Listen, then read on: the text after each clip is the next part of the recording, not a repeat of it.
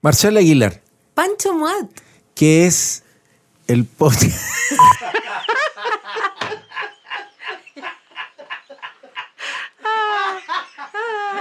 No digas podcast. No digas nunca podcast. No lo digas. No, hay que superarlo, hay que superar eso, hay que superar esto. Ya, No lo digas, no lo digas. De seguimos. nuevo, de nuevo. Seguimos así nomás. Sí, sí. ADN Podcast presenta Cuatro Ojos. Un libro que se puede escuchar en un podcast que se puede leer. Con Pancho Moat y Marcela Aguilar.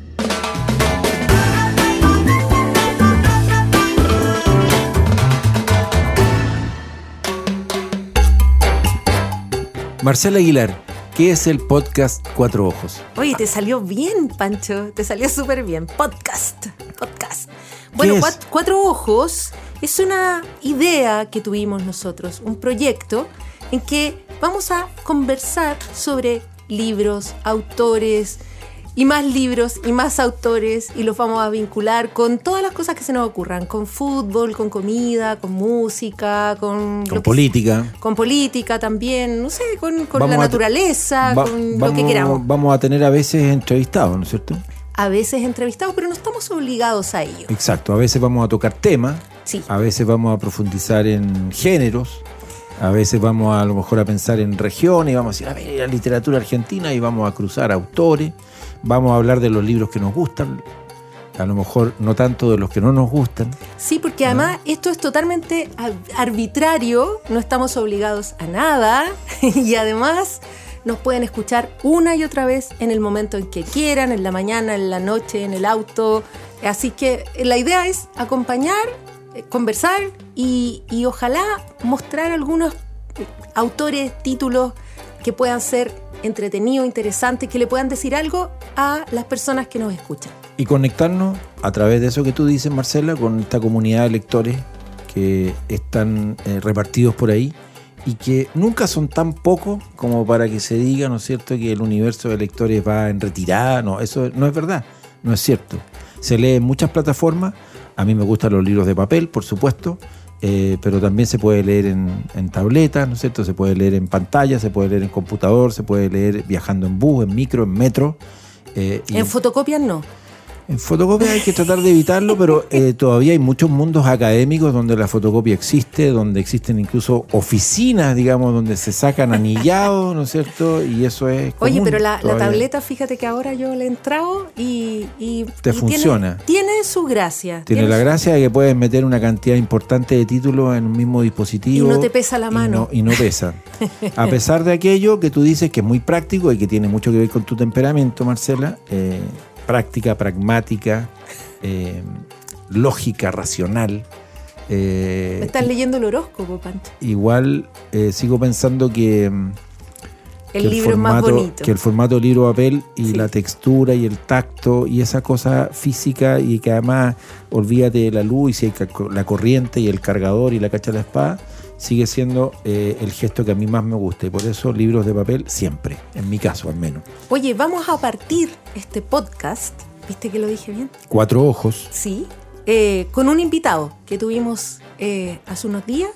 Grabamos una entrevista con él y mm, cuéntanos, ¿a quién es? ¿Quién es este invitado para inaugurar este podcast? Leonardo Padura, lo tuvimos acá en Entre Líneas eh, en noviembre del 2016, esa vez conversé con él yo y en marzo del 2019 tú Marcela tuviste aquí la suerte de conversar eh, durante una hora prácticamente con Leonardo Padura, quizás si el escritor cubano vivo, contemporáneo, más significativo, más importante, ¿no?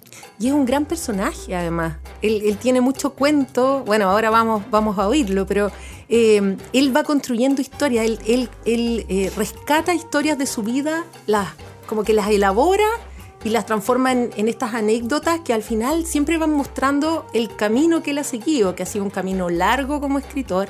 Él igual va a contar ahora en, en esta entrevista algunos de esos momentos. Eh, pero claro, es un, es un escritor muy conocido, un escritor que además tiene esta serie del detective, ¿verdad? Mario Conde. eh, que ha dado origen incluso a una serie de televisión, eh, las, las cuatro estaciones, ¿verdad? En La Habana. Eh, pero que son en realidad muchos más libros. Y, y también ha escrito otros, otras grandes obras, como El hombre que amaba a los perros, por ejemplo. Extraordinaria, sobre el asesinato de Trotsky. Él, y tiene también un libro de memorias, ¿no? Sí, tiene un libro precioso que me lo dedicó ahora, cuando vino. Agua por todas partes. ¿ah? Es un verso que habla justamente además del carácter de isla, ¿no? De, de Cuba. ¿ah? Hay agua por todas partes, rodea a Cuba, agua por todas partes, incluso en el malecón, esa, ¿no es cierto?, avenida costanera emblemática de La Habana, lo que ve ese poeta cuando cita ese verso y del cual se hace parte Padura para titular este libro de memoria, lo que ve es agua por todas partes. Escuchemos entonces la primera parte de esta conversación que sostuvimos eh, con Leonardo Padura para este primer capítulo de Cuatro Ojos. Cuatro Ojos. Leonardo Padura, bienvenido, gracias por estar aquí en Cuatro Ojos, en ADN. Muchas gracias a ustedes por una nueva invitación, aunque creo que este es un espacio nuevo, ¿no? Es un espacio nuevo y lo estamos inaugurando con tu obra, con tu vida, con Ah, tu trabajo, muchas gracias, muchas con tu literatura. Muchas gracias, qué honor, qué honor. Eh, estuviste en Montevideo Regreso, sí, estoy viniendo de Montevideo, llegando de Montevideo aquí a Santiago. y, y fuiste a presentar la última incursión de Mario la más Conde. reciente, la más reciente. La- exacto, la más reciente incursión de Mario Conde en una de tus novelas, Personas Decentes. Mario Conde es ya el protagonista de... ¿Cuántas son? ¿Ocho? Nueve, Nueve, nueve, con nueve. Personas Decentes. Eh, Mario Conde se te apareció en un momento eh, de una determinada manera y ha ido sumando años contigo, ha ido acompañándote. Eh, me encantaría que nos dijeras hoy, a los cuántos, 67 años. Eh, 67 tengo yo, 68 tiene Conde. Exactamente. Y empezamos juntos esta aventura cuando él tenía 35 y yo 34, en el año 1989. Nos hemos ido poniendo viejos los dos. Y, y lo yo creé a Mario Conde para una novela, para una novela, la novela que se llama Pasado, Pasado Perfecto. perfecto. y no pensé que fuera a convertirse en el personaje de una serie. Y ahí, bueno, le puse toda una serie de, características porque yo quería que fuera, necesitaba que este personaje fuera un policía para que pudiera hacer una investigación criminal. En, en la, en la vida real mm, no es verosímil que, que un privado haga una investigación de un crimen de sangre, ¿no? Entonces tenía que ser policía. Pero Mario Conde que es muy eficiente como policía, es un mal policía, porque tiene toda una serie de características que, bueno, hay, eh, es demasiado blando para ser policía. Eh, le gusta la literatura, reunirse con sus amigos, eh, tiene una sensibilidad un poco especial. Y, y todas esas características fueron las que hicieron que cuando terminé esa novela, la publiqué en una pequeñita editorial de México, de la Universidad de Guadalajara, y que tuve la suerte de publicarla porque en Cuba no había ni una hoja de papel para, para publicar un libro, imprimir un libro. Pues mm, ese cuento creo que ya te lo hice, se me apareció un día, yo estaba ahí frente a, a la computadora que acababa de comprarme, había ahorrado todo el dinero de las dietas que me habían dado en España para un trabajo que habíamos hecho de cine, no nos pagaban, pero nos daban unas dietas generosas y ahorré todo y me pude comprar una computadora. Y, yo estaba ahí con la computadora, machacando las teclas ahí, aprendiendo, y, y- y sentí que, que tenía algo detrás de mí, alguien, una presencia, una sombra, un, un peso detrás de mí, y me miré, me viré y, coño, ahí estaba Conde. Y me dijo, bueno, si ya salí en una novela, ¿por qué, por qué no salgo en otras? ¿Y por qué no haces tres más? Y fue el momento en que decidí escribir Las Cuatro Estaciones, esa, esa que, que escribí en los años 90, sin, sin saber. Fue muy arriesgado de mi parte porque y por parte de Conde, además, de decidir escribir otras tres novelas sin tener idea de que si las podía escribir o no, ni tener los argumentos de las novelas. Pero bueno, salieron, salieron esas cuatro novelas, se publicaron eh, en los años 90. La tercera de esas novelas gana un premio en España el premio Café Gijón, un premio que no tenía compromisos editoriales y eso fue una bendición porque el libro llegó a manos de la directora de Tusqués Editores, Beatriz de Moura, y Beatriz me llamó y me dijo, queremos publicar esta novela en Tusquets. Y ahí empezó la saga de Mario Conde. Y ahí cambió mi Tusquets. vida. Y ahí Cambió mi vida. vida. Ahí cambió mi vida. Cambió mi vida porque de no tener editor a tener una editorial como Tusquets eh, junto a mí. mm, Llevamos 25 años trabajando juntos, seguimos trabajando. Eh, ahora Tusquets, como sabes, pertenece al Grupo Planeta, Planeta. pero bueno, mantiene una autonomía bastante grande dentro de- del grupo. Yo sigo trabajando con los mismos editores, con los mismos agentes de prensa, con la misma agencia literaria y, y me da una gran confianza, me da una gran confianza eh, saber que tengo ahí ese equipo de trabajo y, y la proyección que siempre da Tusquets, que es una editorial que afortunadamente ha mantenido una calidad mm, literaria, editorial a lo largo de tantos años que, que le da un prestigio a cualquier escritor que publique en Tusquets. Un catálogo extraordinario. Un catálogo extraordinario. Fíjate que en tu precioso libro de ensayos, de memorias, eh, Agua por todas partes, eh, que además contiene una foto en la portada de, de Padura de niño en la escuela, es muy bonita la foto. Cuando escribí los primeros párrafos de Pasado Perfecto, esa primera novela ¿no? de Conde, ese instante genésico en que Conde recibe la llamada de su jefe y despierta de una brutal borrachera que se propone reventarle la cabeza, las claves de la fabricación literaria abrieron sus cerrojos. Comencé entonces la construcción real del carácter, pues además de aficionado al alcohol, sería un hombre amante de la literatura, escritor pospuesto más que frustrado, con gustos estéticos bastante precisos, aunque con rasgos de ermitaño.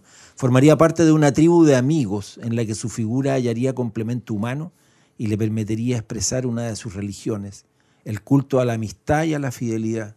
Sería además nostálgico, inteligente, irónico, tierno, enamoradizo, sin asideros ni ambiciones materiales. Incluso había sido cornudo y en última instancia era un policía de investigación, no de represión, y por encima de todo un hombre honrado, una persona decente, como suele decirse en Cuba, con una ética flexible pero inamovible en los conceptos esenciales. Es bonita la descripción de como una especie de punto de partida de un personaje. Y creo que explica mucho el título de la última novela, ¿no? sí, Lo explica mucho. Absolutamente, de personas decentes. Y es, es lindo porque más adelante en este mismo libro, y, y me quiero detener en Mario Conde, porque Mario Conde eh, no solo te ha acompañado en nueve de tus novelas, Mario Conde es con quien conversas de, de- de literatura y de la vida, con quien intercambias sobre lo que, lo que ha sido ese apego ya no solo a La Habana, sino en particular además a Mantilla, ¿no? a, a ese lugar de, de los extramuros de, de- de la ciudad, eh, que, que tiene un carácter muy particular y que tú además lo has descrito muchas veces. Eh, tú no, no eres eh, un escritor cubano, así como en, en genérico, eres primero un escritor de La Habana y dentro de La Habana eres de Mantilla, Sí. lo que ya hace un- un- una, una diferencia o una particularidad, ¿no? Eh, es que mm, esa, esa relación con un, con un territorio tan específico. eh, a ver, Mantilla es un barrio absolutamente normal. No tiene nada extraordinario. Mm, hubo un momento en que, en que tenía más o menos eh, todos los lugares necesarios para poder vivir ahí y, y lo único que faltaba en Mantilla era una funeraria y un cementerio. Pero en los dos barrios vecinos había una funeraria y otro cementerio. Pero todas las cosas de la vida se podían resolver ahí. Eh, en ese barrio nació mi abuelo, nació mi padre, nací yo. Posiblemente mi bisabuelo haya nacido ahí, estamos casi seguros de eso. Y, y es un lugar en el que yo mm, eh, me formé como persona. Ahí tuve el, el principio del conocimiento de, de esencias de, de- qué cosa es la vida y cómo se puede mm, eh, entender. Mi padre era masón. eh, la masonería en Cuba es una institución, una fraternidad muy respetada, con mucho prestigio, con una gran historia a lo largo de, de todo el desarrollo de la, de la nación cubana. Mi madre, una católica normal, una católica normal, de el domingo a, la iglesia si puede, si no puede no va, eh, pero con un gran sentido de lo que es la, la caridad. Eh, mi padre de la fraternidad por la masonería, y entonces ahí fui, eh, mira, yo recuerdo que de niño mm, aprendí una cosa que, que es muy importante. Y es que, bueno, en esa época, en esa época aprendí el concepto de persona decente. Porque yo siempre recuerdo que mis padres decían, mira, esa familia, ellos, ellos son pobres, pero son personas decentes. Y eso les daba como un, Un- prestigio, un prestigio, ¿no? un estatus eh, que tenía que ver con, con lo moral, con el comportamiento. Y, y yo me crié mm, eh, con absoluta libertad en ese barrio, eh, rodeado de, de muchísimos amigos, mm, entre los cuales no había ninguna distinción. Eh, eh, bueno, era- la, la distinción era el que jugaba bien y jugaba mal al béisbol. El que jugaba mal al béisbol, el pobre, era el que tenía que quedarse ahí en un, en un rincón y los otros eran los que jugaban. Pero bueno, eso pasa en todas partes del mundo. Pero, pero por ejemplo, íbamos a la casa mm, y si el televisor funcionaba, porque había veces que funcionaba, había veces que no funcionaba, era un televisor norteamericano de los años 50, ya en los años 60 no llegaban piezas para esos refrigera- para esos televisores, en fin. Y, y veníamos de, jugar béisbol. Y llegábamos a la casa y, y mi madre nos decía, a ver, van a ver eh, ahora lo- los episodios, los cartones, en fin. Bueno, se sientan todos en el piso y todos en el piso incluía que yo me sentaba en el piso, dice, porque vienen de la calle muy sucios y no me van a ensuciar los muebles. Eh, es decir, que no había un privilegio para ninguno, ni siquiera para mí. Y, y eso lo, lo- lo- incluso mis amigos, eh, tengo amigos que vienen a visitarme, que ya no viven en el barrio, y a veces están en mi casa dos horas hablando con mi madre y después es que suben a mi casa. Yo me entero al rato, ya, "Eh, ya llegaste, dice, "No, sí, hace rato estaba aquí hablando con Alicia. Alicia es mi madre. Y, bueno, y cuando mi padre estaba, eh, igual, mi padre murió hace ocho años. Porque, porque bueno, fue esa, esa vida muy, muy gregaria, muy eh, en, en tribu, era una tribu, y, y bueno, la disfrutamos, la disfrutamos muchísimo. En una época en la que ya empezaban a faltar muchas cosas en Cuba. Estamos hablando, yo nací en el año 55, ya estoy hablando de 64, 65, 10 años, jugábamos mucho béisbol.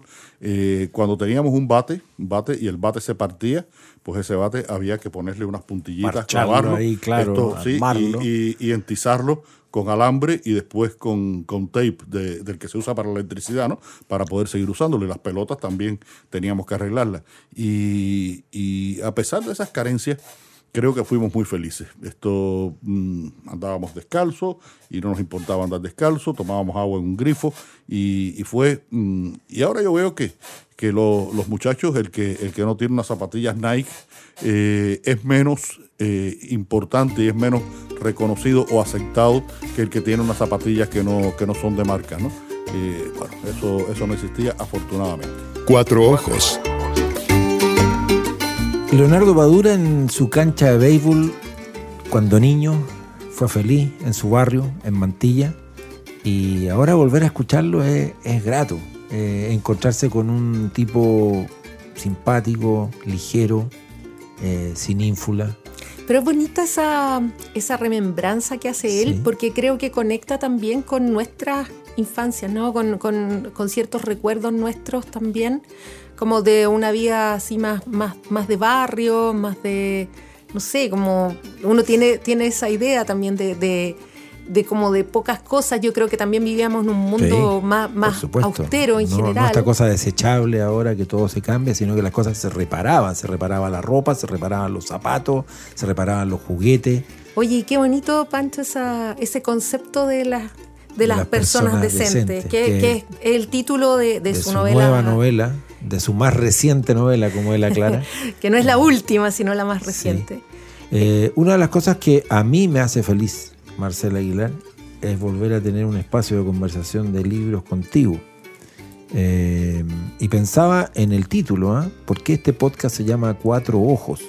Está bien, yo uso lente desde que tengo 10 años. Yo también, desde en muy forma chica. más o menos permanente porque soy miope, porque tengo mucho astigmatismo y la combinación de miopía y astigmatismo eh, fatal y nunca me he operado de los ojos, eh, que es algo tan corriente hoy, entre otras cosas porque, no sé, los lentes, los anteojos son compañeros de, de ruta y, y la idea, no sé si a ti te pasa, de, llamarnos cuatro ojos en este espacio de conversación en torno a libros y autores, es también por las distintas miradas, ¿no es cierto?, que uno pueda ir teniendo y compartiendo, que además se conectan con las miradas de quienes van escuchándonos y van leyendo, ellos con sus ojos, y esa suma, ese coro, ese concierto de ojos y de mirada, es finalmente un espacio que yo creo que tú y yo, ¿no es cierto?, valoramos.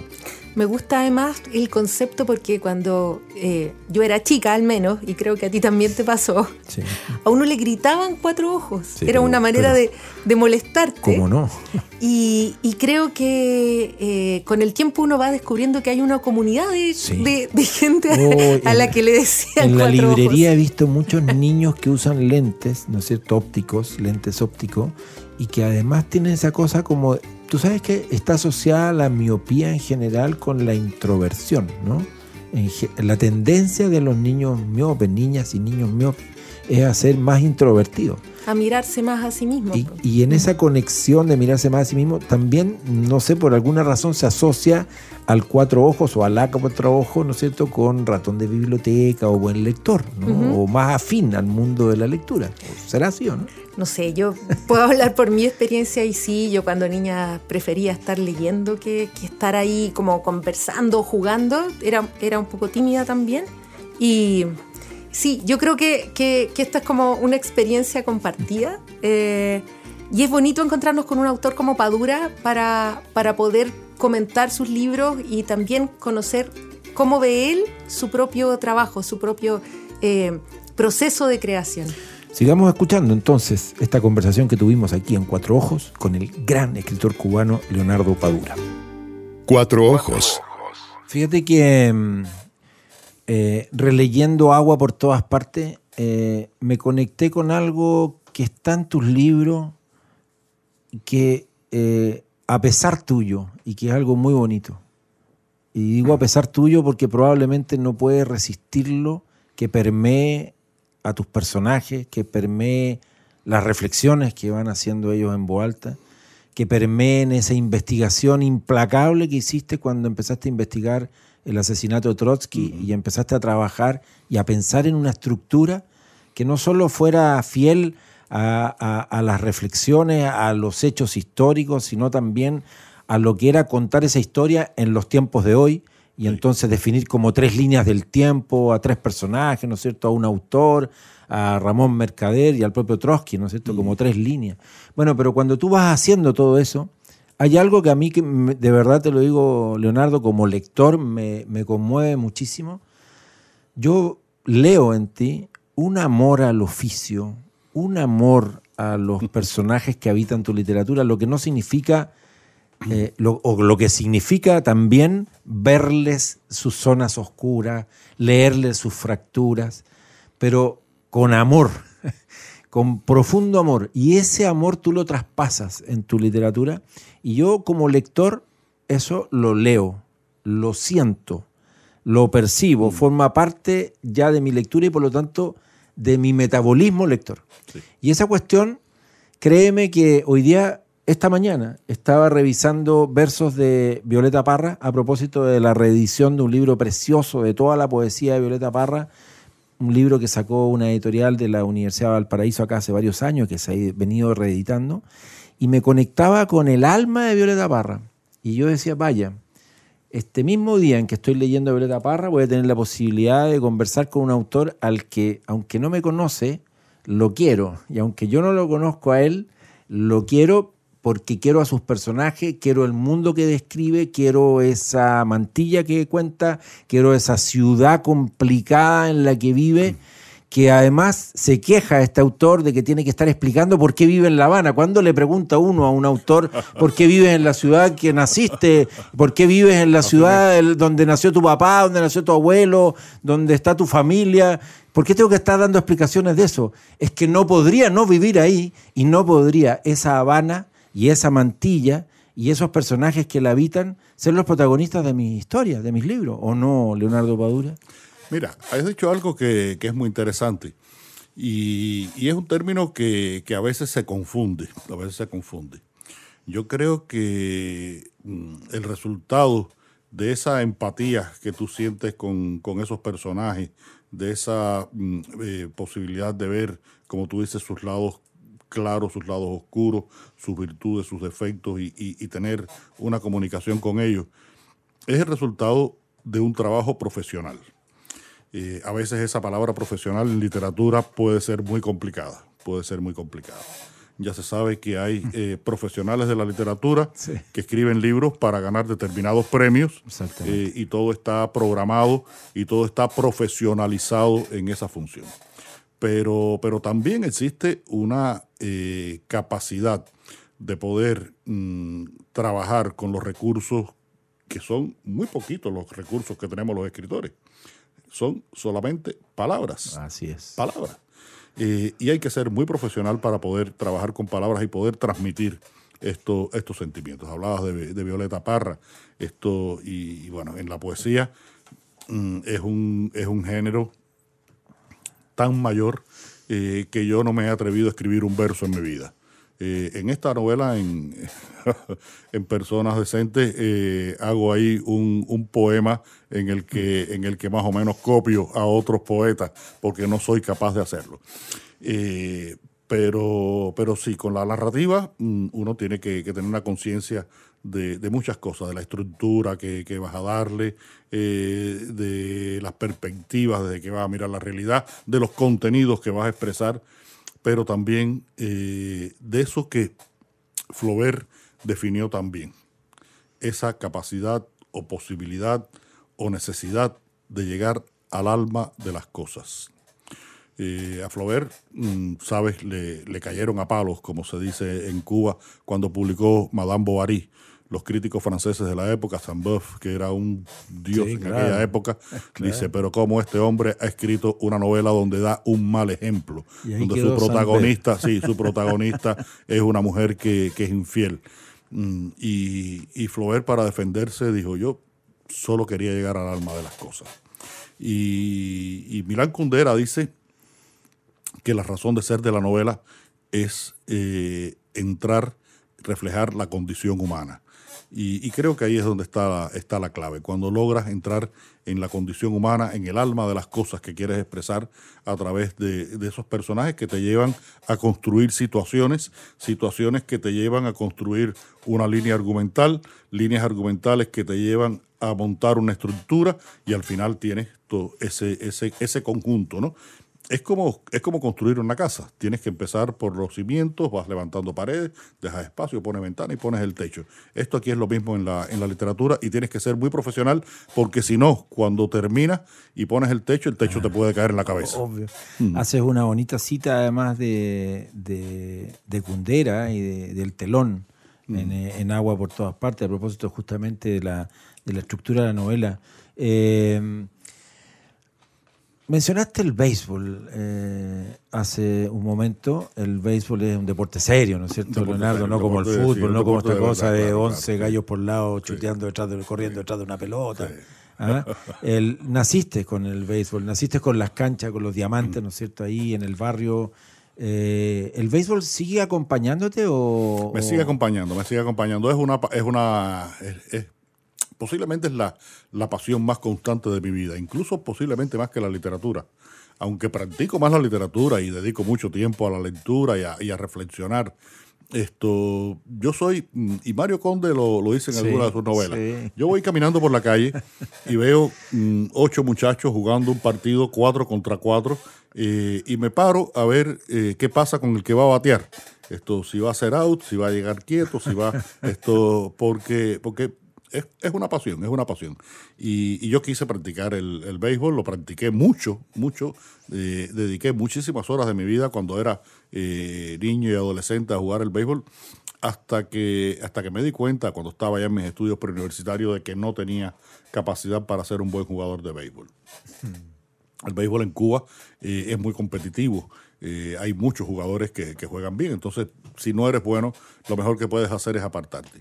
Y, y entonces fue cuando yo decidí que si no iba a jugar béisbol, iba a vivir cerca del béisbol. Y quise ser cronista deportivo.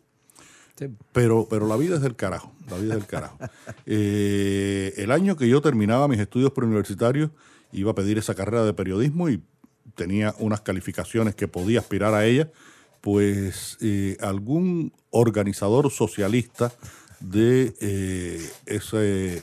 Sabes que en, que en la sociedad socialista esto todo está planificado. Era un planificador y, y ese planificador había planificado que ya existían suficientes periodistas en Cuba y que no hacía falta más periodistas y ese año no abrió la carrera de periodismo. Mira tú qué, qué cosa es. Y, y es por eso que voy a estudiar letras en la Universidad de La Habana y, y esa pasión que ya yo iba teniendo por la, por la lectura, por la literatura, se convirtió en una, en una gran pasión.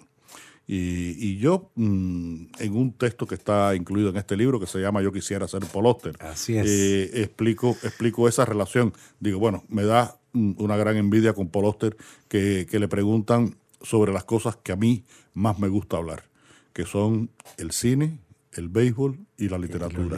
Son los son las tres grandes pasiones de mi vida, esto en las cuales en las cuales además participa muchísimo eh, una persona que me ha acompañado por más de 40 años, que es mi mujer Lucía.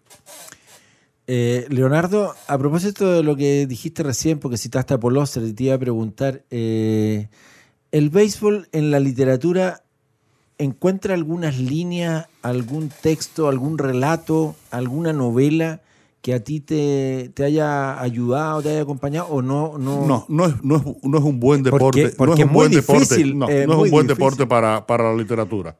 Eh, en el cine, mm, los norteamericanos Sí. han hecho algunas cosas. Eh, en Cuba se ha hecho una sola película sobre béisbol y no es buena. Es una película correcta, pero no. ¿Cómo se no es- llama? se llama En 3 y 2. En 3 y 2 es esa, ese conteo que Sí. tiene el bateador en que, en que se decide todo. Se decide todo, si se envasa, si se poncha, en fin. Es- es- estar en 3 y 2, además, en la vida eh, cotidiana cubana, cuando alguien está en 3 y 2, es que está en una situación que tiene que tomar una decisión. Es una situación decisiva. Y, y el béisbol es, es muy complicado y, y ha sido poco, poco literario. Los norteamericanos, cuando, cuando lo hacen, eh, muchas veces eh, el- ese, ese espíritu mm, un poco eh, hollywoodense Sí. que puede haber eh, no solo en el cine, sino también en la literatura del héroe, del héroe norteamericano. sí. Eh, y, y a mí me gusta, a mí me encantan los perdedores, Me- los perdedores, los derrotados, los derrotados. Sí. No son los mismos los perdedores que los derrotados. Los derrotados me gustan mucho y, y tal vez por eso no, no he escrito sobre el béisbol. Tal vez algún día lo haga. He escrito crónicas, muchas crónicas Sí. sobre el béisbol, pero no una novela. ¿Me vas a creer, eh, Leonardo Padura, que el primer partido de un deporte colectivo que fui a ver en Santiago de Chile fue un partido de béisbol? Ah, mira. Yo era un niño, tenía cuatro años, cinco años. Eh, mi primer partido de fútbol fue a los seis. ¿Y quién me llevó a ese partido de béisbol primero, o a esos partidos de béisbol? Porque jugaba béisbol acá en Chile. Fue mi padrino. Mi padrino salvadoreño de El Salvador, jugaba béisbol allá, vino a estudiar química y farmacia a Chile, se enamoró de mi tía, de la hermana mayor de mi madre, se casaron y, mi- y- y él fue el alma de eh, la creación y fue capitán, lavador de ropa, eh, utilero de la U, de la Universidad de Chile, del equipo de béisbol de la Universidad de Chile. El diamante que había en el Estadio Nacional, eh, que ahora está ahí entredicho con las remodelaciones de los Juegos Panamericanos y demás, ¿eh? Eh, era el lugar donde él me llevaba. Yo tenía cuatro o cinco años me llevaba a ver Ah, jugar partidos de, de béisbol y yo, por supuesto, me costaba entender el juego porque, claro, esto, las carreras. eh. Bueno, y nunca me voy a olvidar cuando eh, mi padrino me dijo, ¿qué te pareció el partido? La Chile había perdido 4-0 y eso yo me enteré por, por el tablero marcador, porque no lograba entender cómo puntuaban. Le dije, bueno, perdiste, no sé, no, no me entretuve tanto. Me dije, ya vamos a descubrir eh, de qué manera el béisbol te puede empezar. Pero él se dio cuenta pronto que por el béisbol no me iba a evangelizar. Eh, sin embargo, hasta los 6 o 7 años le decía a mi padrino, quiero ser químico beisbolista. Es decir, es decir, en el fondo ya más proyección. Él no tenía hijos, yo era su primer ahijado y yo quería ser como él, yo quería ser químico y quería ser beisbolista. Y de repente las cosas cambiaron, Leonardo, y ahí el mundo se hizo más como tú lo describes. Eh, dije, no, tío, ¿sabes? Chepe, tío Chepe, voy a ser químico, pero futbolista. y hasta ahí eh, llegó el, el- béisbol en mi vida, pero no en la tuya. Cuatro ojos. El cine, la literatura, el béisbol, esas son las pasiones de Leonardo Padura. Sí, y agregaría una cuarta. ¿Cuál, Pancho? Lucía, su esposa, que es una gran compañera, gran amiga, siempre la cita, siempre la menciona, siempre está muy presente en su vida. Oye, queda mucho más por hablar con Leonardo Padura, ¿no? Sí, mucho por escuchar en nuestro podcast Cuatro Ojos y los dejamos invitados para que en el próximo capítulo, segundo capítulo de nuestro nuevo podcast Cuatro Ojos, Marcela Aguilar, escuchemos la parte final de la conversación con Leonardo Padura, en la que se va a, va a explicitarnos, va a contarnos con más detalle además lo que está viviendo en la isla hoy, lo que significó la esperanza de la llegada de Obama en su momento y luego cómo esas esperanzas se vieron frustradas con la aparición del cabeza zanahoria de el ex presidente de Estados Unidos, Donald Trump. Una conversación imperdible. Así es que seguimos, Pancho. Seguimos, en nuestro podcast Cuatro Ojos. Nos vemos. Chao. Chao, Marcelo. ADN Podcast presentó Cuatro Ojos. Libros que se hacen escuchar. En un podcast que se puede leer. Con Pancho Moat y Marcela Aguilar.